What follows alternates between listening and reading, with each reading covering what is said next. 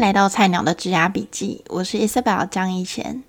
我想打造一座职场跟学校之间的桥梁，让还在学校的你可以提早知道业界在找怎样的人才，或者是进到职场之后有什么样的潜规则是学校没有教的。上一集我邀请到台湾的 Kelly。香港的 Winnie 来一起讨论台湾、香港、美国在做行销上面有什么样的差别，还有聊到行销人的职涯发展有哪些。那这一集呢，我们将会聚焦在办公室的人际关系，还有做行销是不是待遇就是这么差？反正我们今天要来破解另外一些迷思，那我们就听下去吧。那我接下来想要问的是比较偏办公室人际关系的部分。因为我之前在台湾做工作，不是只有做行销，我就会常常会觉得，好像前辈或是主管或是老板说的话，我们这些小菜鸟可能就比较没有话语权，或是好举例来说，我那个传统思维的老板，他 当他觉得说 A 品牌的行销手法可以复制到 B 品牌的时候，即便我觉我觉得没办法，因为他们调性真的不一样，可是我也不敢跟他说。不行，怎么做可能就是要服从吧，这样子。那我想问维尼在香港，里面有这样子的文化吗？我在想说，因为我自己可能没有接触到比较专制的高层。对，所以我我在想说，会不会是因为公司不同，所以其实里面的人也会不一样？就是你以前别人有句话嘛，有没有？刚刚毕业出来的时候，别人都有句话说，你跟了怎么样的老板，就也很影响你之后的那个职涯的道路嘛。哦，真的，第一个主管的重要性，没错，就。跟了怎么样的主管或老板的话，就你以后的路就会不一样。所以其实，在香港的话，我在想说，我觉得现在有很多我们所说的 digital marketing 一些新媒体的公司，或者有很多 startups，就香港有很多就是初创公司啊这些的话，我看到他们的文化其实是蛮好的，因为很多他们有些可能都是国外回来，然后开了一家公司，然后去做的，或者有些可能是以前 f o r S 出来的很多人，他们自己家开的公司。那他们其实那个我我会感觉，其实话语权是还不错的，就感觉大家就是乐也融融的融成一片，就是大家都会很 creative，会讲很多东西。但是如果你问我有没有一些比较传统的公司，我相信是有的。但是如果你问我传统公司的话，我看到比较多的可能会是在品牌端，因为香港毕竟有很多嗯传统的企业。我举例好了，可能卖鱼丸的有没有？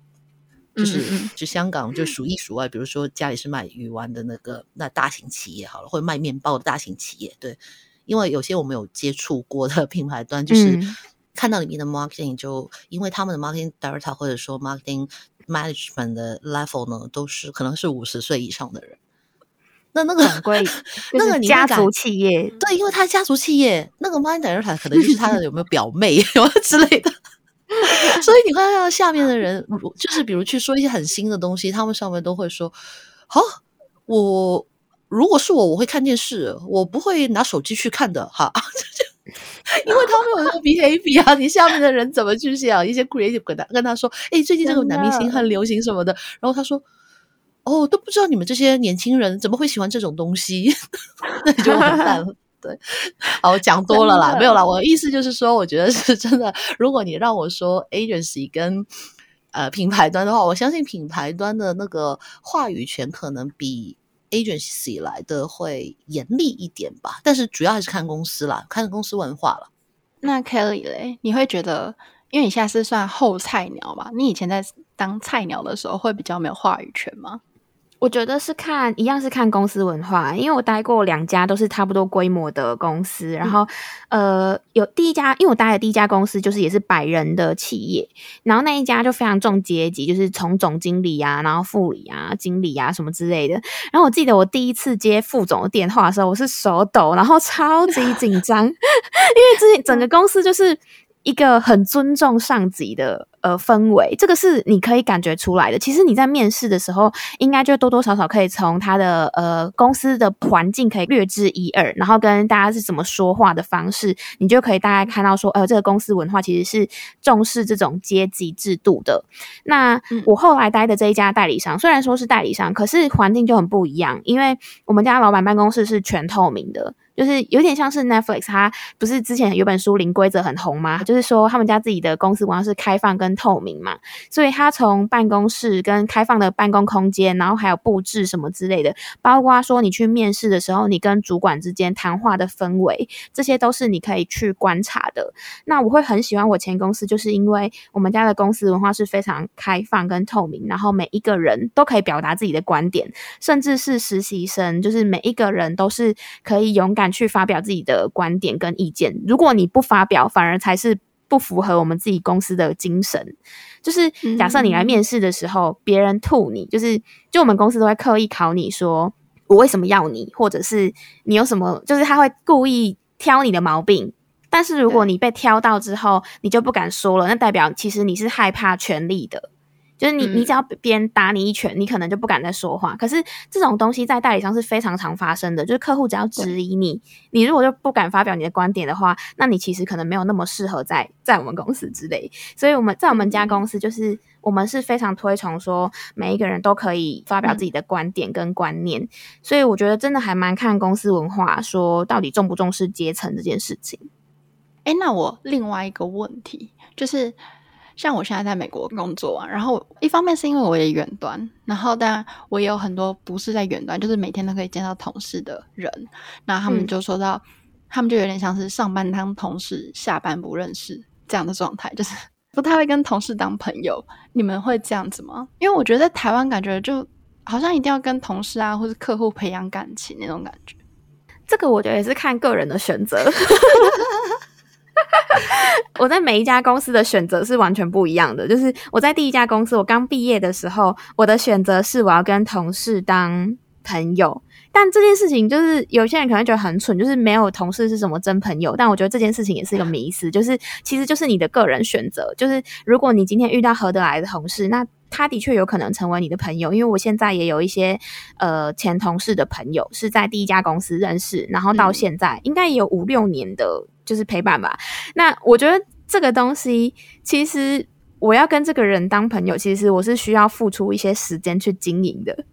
因为我刚毕业的时候，我为了想要跟同事当朋友，可能有时候会花一些上班时间跟大家培养一些感情。然后我工作久了之后呢，我就有点懒得做这件事情。我就觉得说，就是。缘分，这就是缘分。就是如果说今天合得来，我可能就跟他当朋友；但是如果合不来，我也不需要去强求说，我一定要跟主管有一个很好关系。我下班一定要跟他一起打电动或者是看电影，有的没的，我不会。就是我就是取决于我今天想不想做这件事情。那当然，有些人说，其实适当的去培养跟同事的关系，有助于你，不管是在专案合作上面啊，或者是一些可能有时候你需要别人帮忙的时候，他们会比较愿意帮你。maybe，但是我我自己是懒得做这件事情，所以我就选择在公司就是当一个嗯做好自己的事情的人。但是我我会跟客户培养感情，因为我觉得 就是跟厂商跟客户我会很。没有没有没有，就是看我的心情啦。为什么会想要跟厂商或客户那个培养感情啊？或者这么说好了，我觉得我想要培养感情，都是取决于说我我。呃，我会不会好奇这个人身上某件事情？那因为就是呃，我就像我其实跟跨部门的同事，我就会很好奇问他们说，哎，媒体怎么投啊？或者是我会很常去问他们一些有的没有的问题。然后跟厂商还有客户也是，因为他们身上有一些可能我在这个领域是很难去拿到的资源，或者是我很少会知道的东西，所以我就会。很想要从他们身上学一些什么，比方说，我一开始在做 KOL 行销的时候，我就不太熟悉这个市场是怎么样执行的嘛，所以我那时候是直接发给一个 KOL 的行销公司，然后我就会很好用我的好奇心去跟他当朋友，就是我我相信 Winnie 这个好奇宝宝应该也是类似这样的状态。你是想说我是心机女吗？不是啊，什么 心机？我们就是。带着好奇心交朋友，对，没错，没有，呃，我觉得 Kelly 讲的其实蛮对的一点是什么呢？嗯，很看个人性格。对，因为我自己呢，刚刚开始出来工作的时候呢，进每一家公司可能都有一两个我自己觉得会蛮熟的人，然后可能他他可能不是我的部门的，可能有一个是其他部门的，然后就只是跟他合得来，有没有就可能一起喝咖啡啊或什么，诶，觉得可以一起去玩什么，就有共同的兴趣爱好。因为我会把同事跟朋友，我觉得我分得蛮清楚的。就虽然跟他上班的时候是同事，但是下班之后就是有些人你能够当朋友，对。但是，所以这个我觉得蛮取决于人的。但是呢，当年纪越来越大的时候呢，我觉得这件事就蛮难做的了。为什么呢？因为有没有？因为因为公司越来越多的都是比较年轻的人，所 以我觉得哦，好尴尬。我觉得就是有时候有没有想说出去一起唱 KTV 好了，有点害怕说点的歌他们不会唱，没有乱讲了。对，但是还是能当朋友，因为我觉得现在有一有一点很奇怪的是什么呢？就是因为大家都是。有点像线上的朋友的感觉，就比如说我蛮熟的几个同事的话，就大家都会有交换说，呃，IG 了，就是 FB 可能也没有交换，对，IG 可能有交换一下，嗯、那所以变成我会看到他说啊，他晚上 post story，诶，他今天去吃了什么什么，然后第二天可能回到公司就会问说，诶，你昨天吃的那个好像蛮不错的，就是你可能会 reply 他一下，那你们感情感觉就有点熟，嗯、但虽然你跟他私底下一次都没有出去吃过饭哦。但是你会觉得你跟他是一个有朋友的感觉在，嗯、对，这、就是这、就是对于我觉得现在有线上是一件好事情。嗯、就像我跟 Kelly 没有见过面啊，然后我感觉就跟他会很熟啊，对，就对，可能见面也没有那么熟的感觉。对，我奉劝，如果每一个你要进去代理商做事情的人的话呢，如果你有机会的话呢，你必须去跟客户培养感情。因为你永远不知道你下一家会待在其他代理商，或者你会去做其他工作。因为我一直觉得这个地球是圆的，你进代理商无非几点嘛，不要说我要进去学习或怎么样，学习是你自己学不学习而已了。但是人脉这一件事情的话，嗯、代理商可以给到你，然后你要自己去拿。嗯，真的。所以客户是人脉的部分，然后品牌端的话，我觉得人脉未必会像代理商那边来的那么。呃，好，因为你想想看，客户跟代理商的关系是什么？虽然他给你钱是你的老板嘛，嗯、但是他某程度上也是求你在做事嘛，嗯、他也希望你做出来的东西是好嘛，所以他跟你的关系是互相平衡的一个关系。嗯那另外一种就是我们刚刚说 vendor 嘛，嗯、就是你可能把东西放出去的时候，那你跟 vendor 关系好的话，有一天你想想看，你自己出来可能创立一间公司，你可能有需要遇遇到那个 vendor，或者你有需要那个客户，因为有些客户你跟他培养感情好是很很有趣的一件事是什么呢？他会觉得他会来问你个人的意见。他会觉得你的话可信度很高，你是一个很可靠的人。嗯、也就是说，有一天如果你去其他地方了，或者说你可能自己创业了，那这些客户不是说你要抢你之前公司的客户，而是说这些客户可能会给你一些很不错的建议，或者他们身边有些人需要用到某些服务的时候，他会找到你。那人生无非你出来工作的时候就是几件事嘛。嗯不要只顾着赚钱，不要只顾着学一些 hard skills，但是一些 soft skills 跟人脉的东西才是你最应该在你刚刚出来的这段年纪里面去慢慢累积的。因为这些东西你累积不到，你以后很难累积。因为人跟人的信任是要慢慢培养的。其实我第一个主管有讲过类似的话，他因为我第一份工作是做业务嘛，然后有一天呢，我回我出差回去的路上，我主管就很语重心长的跟我说，我们跟客户的关系呢是要用。是要作为一种互相成长，有点像是教学相长的那种伙伴关系。然后呢，嗯、就是呃，你今天是一个菜鸟，但是你的客户也有可能是一个菜鸟窗口，或者是他就是一个，也是一个可能还没有是管理职的窗口嘛。那你们其实是会慢慢的随着年纪，或者是随着时间，慢慢的一起成长，所以他就会是跟你一起成长的伙伴 partner。那你有没有一些？这样子可以跟你一起成长的伙伴呢？有没有这样子的客户呢？然后我当时就有点可怜，说好像没有。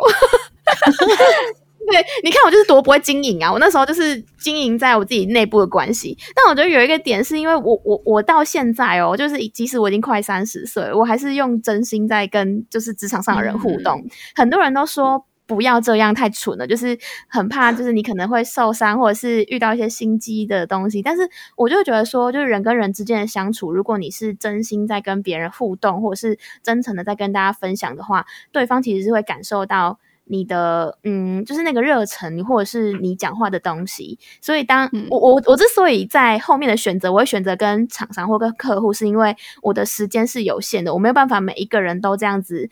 掏心掏肺的去跟他呃嗯互动吧，所以我就选择把这件事情放在外部这样子。嗯嗯嗯嗯嗯，其实像在美国这边，我刚刚说上班当同事，下班不认识嘛。然后其实就是大家下班之后真的会很少去加 IG，然后知道说我同事前一天在干嘛之类的。然后我像我自己啊，我因为我刚踏入这职场也没多久，然后我同事如果加我 IG，我就会觉得哇，他相信我诶、欸、就是 会有一种殊荣感，嗯、就觉得。就觉得我被同事信任，然后他把我当真朋友，愿意让我去看他的私生活或什么的，这样 真的真的会有一种感动的感觉，不一样的。我还以为他这个 IG 直接 follow 你，但是你 request 他不接受。没有没有没有乱讲了。而且我跟我家 IG 人比较偏是我们不同部门。好，举例来说，Winnie 是我的主管，然后 Kelly 是跨部门的同事，这样。然后可是 Kelly 跟 Winnie 会加好友。但是我的主管不会来追踪我，因为他有时候也会怕说，呃，会不会影响到我的发文啊？就我会变全部都是挚友，不敢给我主管看到之类的。就是我觉得主管有时候也会很，就是叫什么体贴，会觉得我不要去管太多下属的私生活，就怕他会有限制啊或什么的这样子。对，就蛮不一样的。其实会啦，因为也会影响自己的那个判断。因为有一天呢，嗯、就是呃，有一个有一个下属，然后他跟我讲说他不舒服要请假嘛，就是那天他回不来了，对啊，然后就是、嗯、哦，没多久我有在那个就是 IG Story 就不小心 看到说他对他他他去外面了，对对对，我不知道他有没有跑出去了，就反正他可能就是拍的照片是在外面，他没有他的人在啦，就是 嗯对，就拍了一张这样的照片，然后虽然可能那个是他的旧照好了。就不一定是他当天拍的，嗯、但我的心就会有有跟我另外一个同事有问一下说，说我说，嗯，你猜他是不是真的不舒服？真的会这样？我如果做这种事情，我一定会 block 掉我的同事。对啊，就只只发去 close friend 那里。对对对。没错，那我还蛮好奇，就是在香港和台湾做代理商的待遇怎么样？因为其实大家都说代理代理商就是薪水超低的，然后呃工时超长，就是这这个迷思是真的吗？我想先问维尼，在香港的话呢，其实的确呃，当然看公司了，但是的确代理商的话，嗯、呃，可能会比品牌端低一点点，但其实蛮好理解的啦。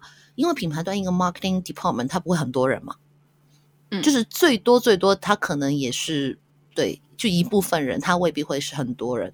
那但是代理商的话，嗯，特别是越大间的代理商，那我相信其实不止香港了，就越大家的代理商呢，就是越 four A's 的那种呢，那。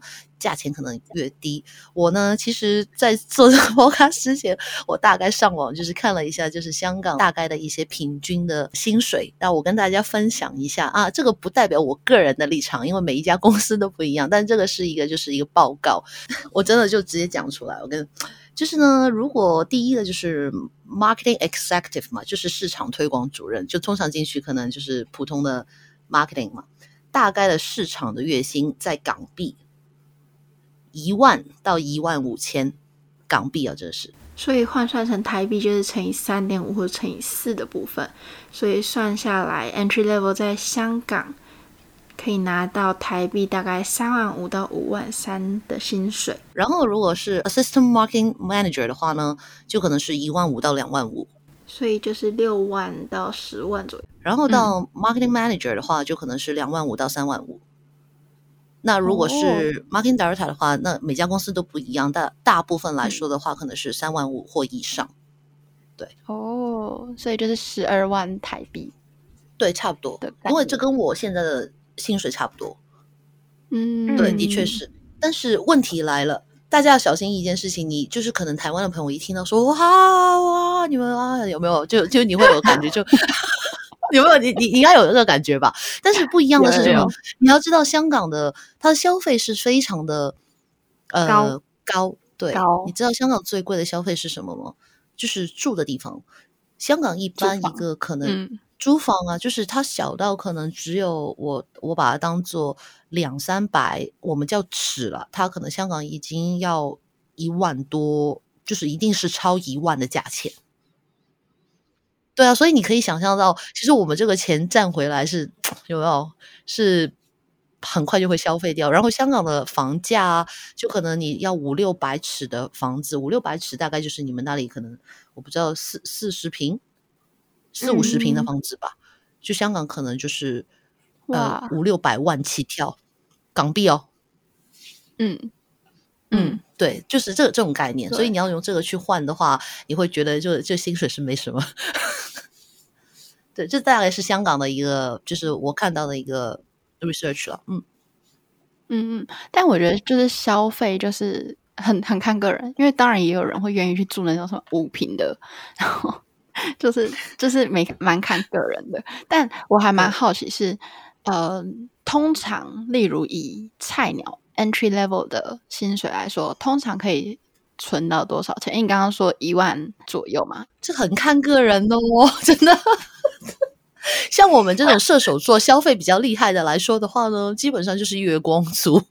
好，没有了，乱讲了，就会存一点啦，但一定不会存的多。但是在香港，如果刚刚出来社会做，可能是一万五或以下薪水的话，大部分人我觉得存款应该非常少，非常少，因为香港消费真的蛮高的，嗯、无论是坐车吃东西，那我觉得如果他一个月可以存到。两三千港币或者三四千港币的话，已经是不得了。因为你想想看，他可能还要买保险嘛，嗯、还要就是有很多东西，它还是每个月会有消费的东西。嗯嗯嗯，对，我觉得蛮少的会。那台湾呢？台湾的话，我觉得也是看公司诶、欸，因为通常我知道的代理商的薪水都蛮普，就 偏低呀、啊，就的确台币吧。嗯、呃，好像也没有到这么夸张，两三万很低吧。非常低，但是我知我我的公我的前公司没有那么低，我的前公司甚至它的底薪是跟品牌端差不多的，就是如果你在品牌端跟你在、哦、呃就是代理商等于说你是差不多的薪水，因为我老板很相信说就是他要给得起这个薪水才请得起又好的人才之类的这样子，所以他的起薪其实是跟。呃，如果你在品牌端的话，你刚进这个行销行行业工作，其实我们家前之前的起薪是非常好的。然后我我也是看，因为我想说维尼是看平均值，我就也提供一个平均值给大家。嗯、好像呃，我这边知道就是好好像蛮多，就是行销企划人员大概都是三万五、三万八左右吧。然后如果是主管级的话，嗯、就是比较偏资深等级，就是大概。四万五以上，四五万左右，然后再到主管级，可能就是六七万之类。我没有到很熟悉这个薪资，可是，呃，据我所知啦，就是以我自己的经验来说，因为我刚好遇到一个还蛮肯给的公司，就是你是资深的话，它其实。跟外面的行情是差不多，像我现在跳到品牌端，我的底薪也只有加一点上去，但是因为品牌端它的年终给的比较多，所以就有比我前公司的待遇好。但据我所知，呃，在台湾啊，如果你是待那种比较大型的 4S 或者是那种比较。老牌，然后人很多的那种代理商的话，他的钱的确会比较少，因为他的选择也比较多吧。然后我甚至有听到说，像去年因为疫情的影响，就是有一些代理商他们是没有年终的，所以，嗯，我觉我我觉得有时候是看你愿不愿意。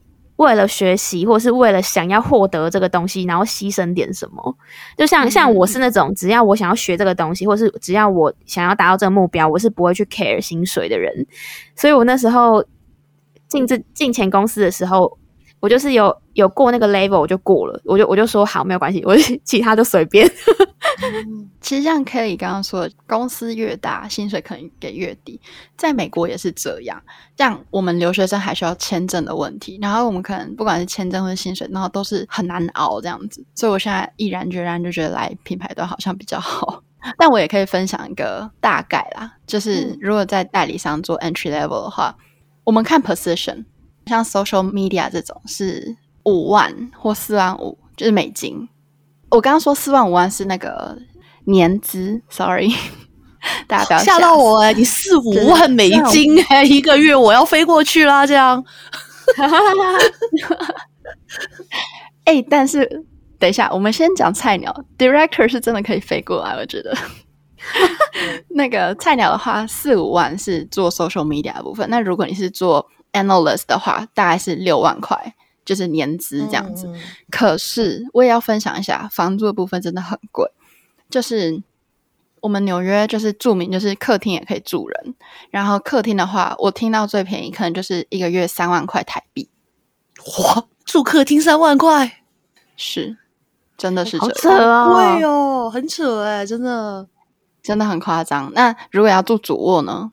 呃，我之前是住布鲁克林的主卧，然后没有厕所，是四万二一个月。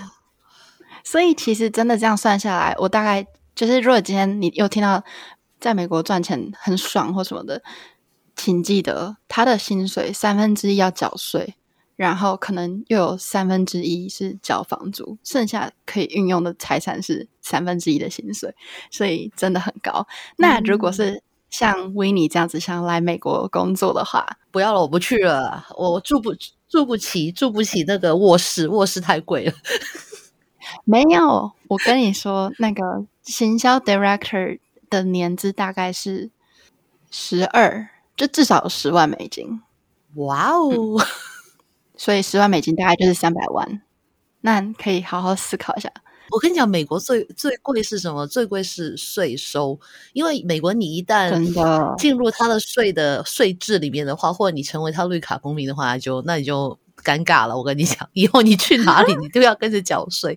香港好像是全部地方来说税收最低的地方，就税金上在最低的一个地方。对，大家可以去查一下，嗯、因为最近香港很多人移民嘛，对啊，那所以就做了一下资料搜集。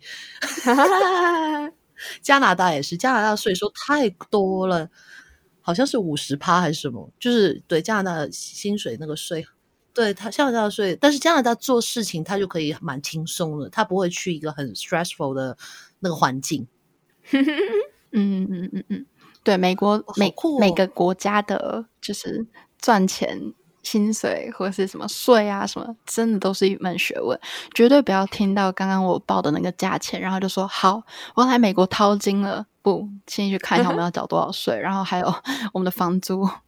对，没错，这真的很可怕一个价钱。所以我问你哦，就是美国的话，比如说现在有很多呃台湾或者香港的朋友，他们可能说我毕了业之后我就想要过去，那我可以一边上学一边去做实习生吗？呃，看你上什么样的学校。如果真的有这样子的需求的话，可以私下问我。但这有点像游走法律边缘，照理说不行。哦、像我读 NYU 的话是，是我一定要读满一年，我才可以开始实习。而且我实习可能只有一个学期可以实习，之后都不可以实习。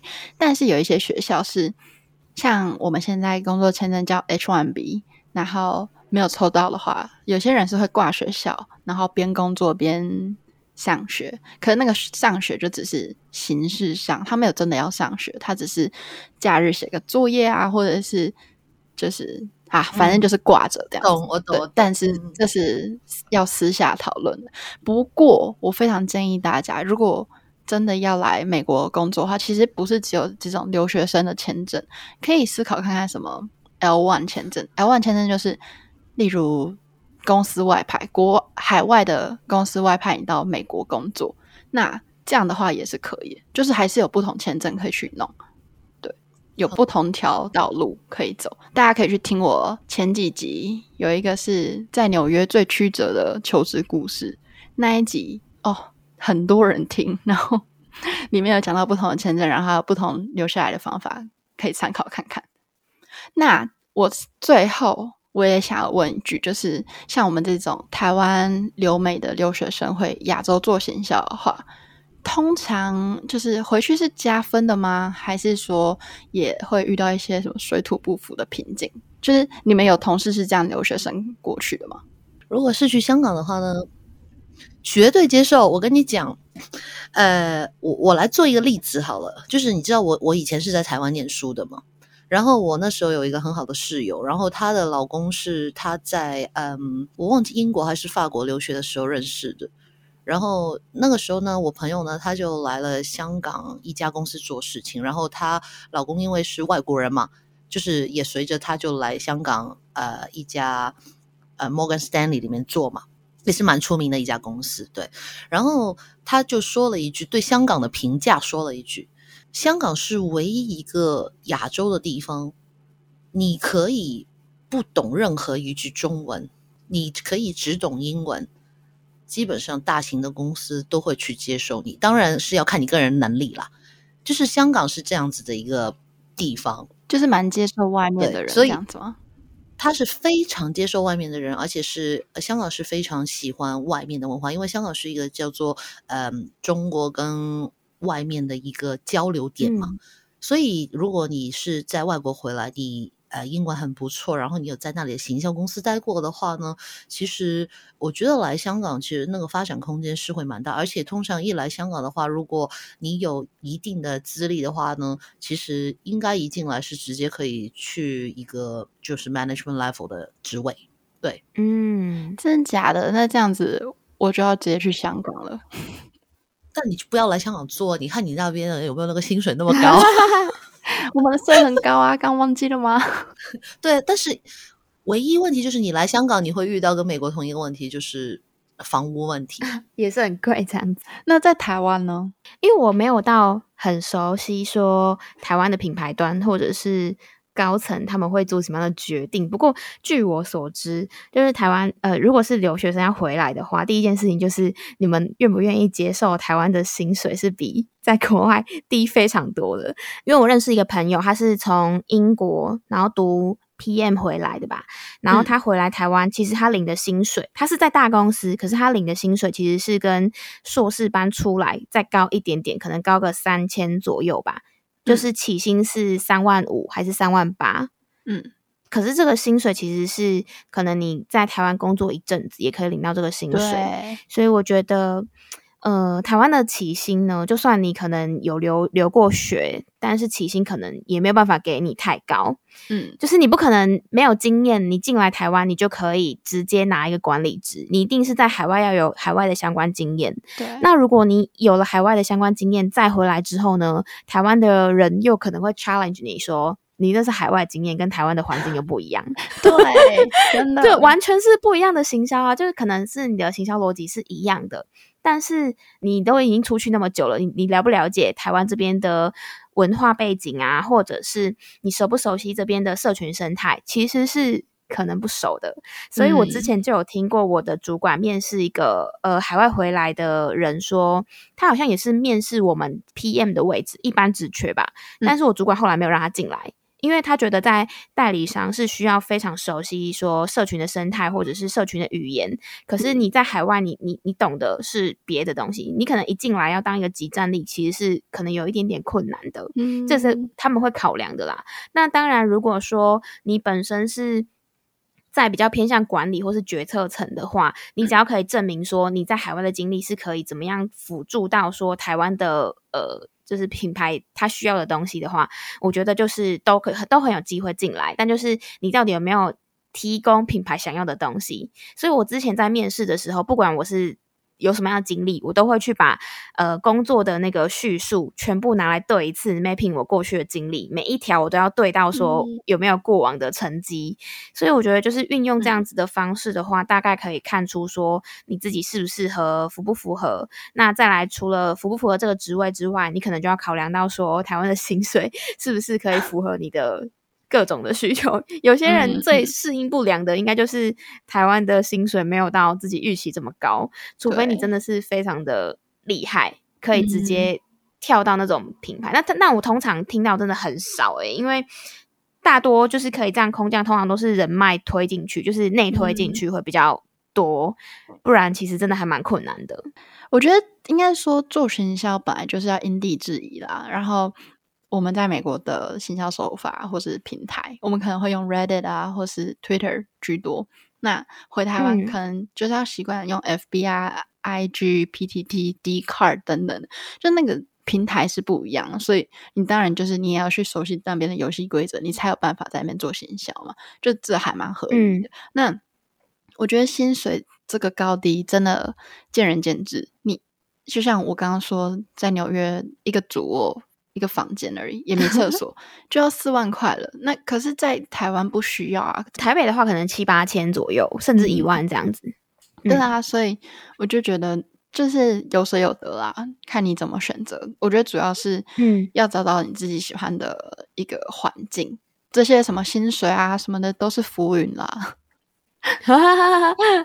对，但是就是对于很多海外的人来说，他们会认为去海外是一个投资，但这个投资回来台湾之后有没有符合 他当时的投资？因为有些人其实是贷款出去的，据我所知啊，我身边的人很多朋友是贷款出去的，所以他们一定要先把那个贷款还完之类。但是如果他一毕业就飞回来的话，他们其实是非常困难，除非你创业，或者是除非你真的有很强大的人脉，不然以有可能是我看的太局限也说不定。那如如果说有人就是是直接一毕业就回来台湾，然后找到很好的薪水，我觉得也是大有人在。但据我的了解，其实很难，因为台湾的。起薪就真的是这样。如果你真的没有其他的经历的话，学历都是浮云。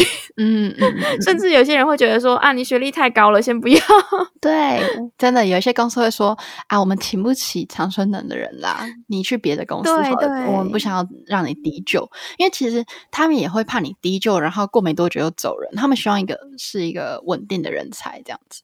嗯，这些都是企业会考量的，所以我觉得就是看大家有没有这样子，呃，这么想要回来，或者是说想要追求的是什么？因为有些人可能在外面久了之后，他想要追求的其实是跟家人的生活，或者是跟男女朋友的之类的。所以我就是就我觉得是看你自己个人的生活是想追求什么这样子。嗯，但我觉得有一点啊，就是。如果听众是留学生的话，一定要在国外也要增加一些工作上的经验。那你回去绝对是加分，嗯、因为其实真的现在越来越多人在国外读书。那我们大家都拿着一张学历回去，只是比校名、比那个学校有不有名而已。但是如果你有别的工作上的经历啊，或者是社团的经验，或是办活动的一个故事可以说的话，那绝对是加分的。嗯嗯。真的完全同意，而且这个也是同样适用于现在台湾的求学环境，因为现在 Z 世代的学生们都非常聪明，就很多人都问我说：“嗯、哦，没有经验可不可以做行销？”可以，可是你的起薪就是比人家低。同样，留学生可不可以做行销？可以，但是你的起薪如果你没有经验，就是比人家低，那你愿不愿意接受？真的，没有错，非常精辟。那我们今天就谢谢 Kelly 和 Winnie 的分享。那其实我今天是以一个小粉丝的身份去访问他们，因为我平常就是超级爱听他们的 podcast。我甚至是 Apple Podcast 跟我说：“哎，丞相起风了，上新的一集。”我就立刻点进去。他们的 podcast 平常都在聊行销界的新鲜事。那像他们之前就有聊到说，为什么必胜客会推出一个香菜披萨？我觉得超级有趣，因为我那时候看到。必胜客这个 campaign 出来的时候，我就想说啊，真假香菜跟披萨能吃吗？结果他们竟然把这个东西当做是一个议题，然后去探讨说有哪些品牌也用了香菜，那为什么会想要用这些奇怪的食材去做发想等等？他们就是嗯，他们分享的东西，我真的常常会觉得哇，我完全没有这样想过，所以就 真的很喜欢去听。非常推荐大家，就是听完这一集，然后去听看看他们的 podcast，叫《丞相起风了》，我也会放在下方资讯栏，欢迎大家去订阅追踪他们的频道。谢谢，也非常推荐大家可以到 Apple Podcast 帮我们两个频道都按个五颗星，然后留评论，让我们。这些创作者有一点点的回馈，让我们知道你到底喜不喜欢这样子的分享。那你如果跟我说你很喜欢听这样子行销的职场文化啊，或者是职场的大小事等等的，那我就会邀请更多在做行销的人来分享。那如果你不是做行销，你想听别的领域的，也欢迎私讯跟我说。那我们就下次见啦，拜拜。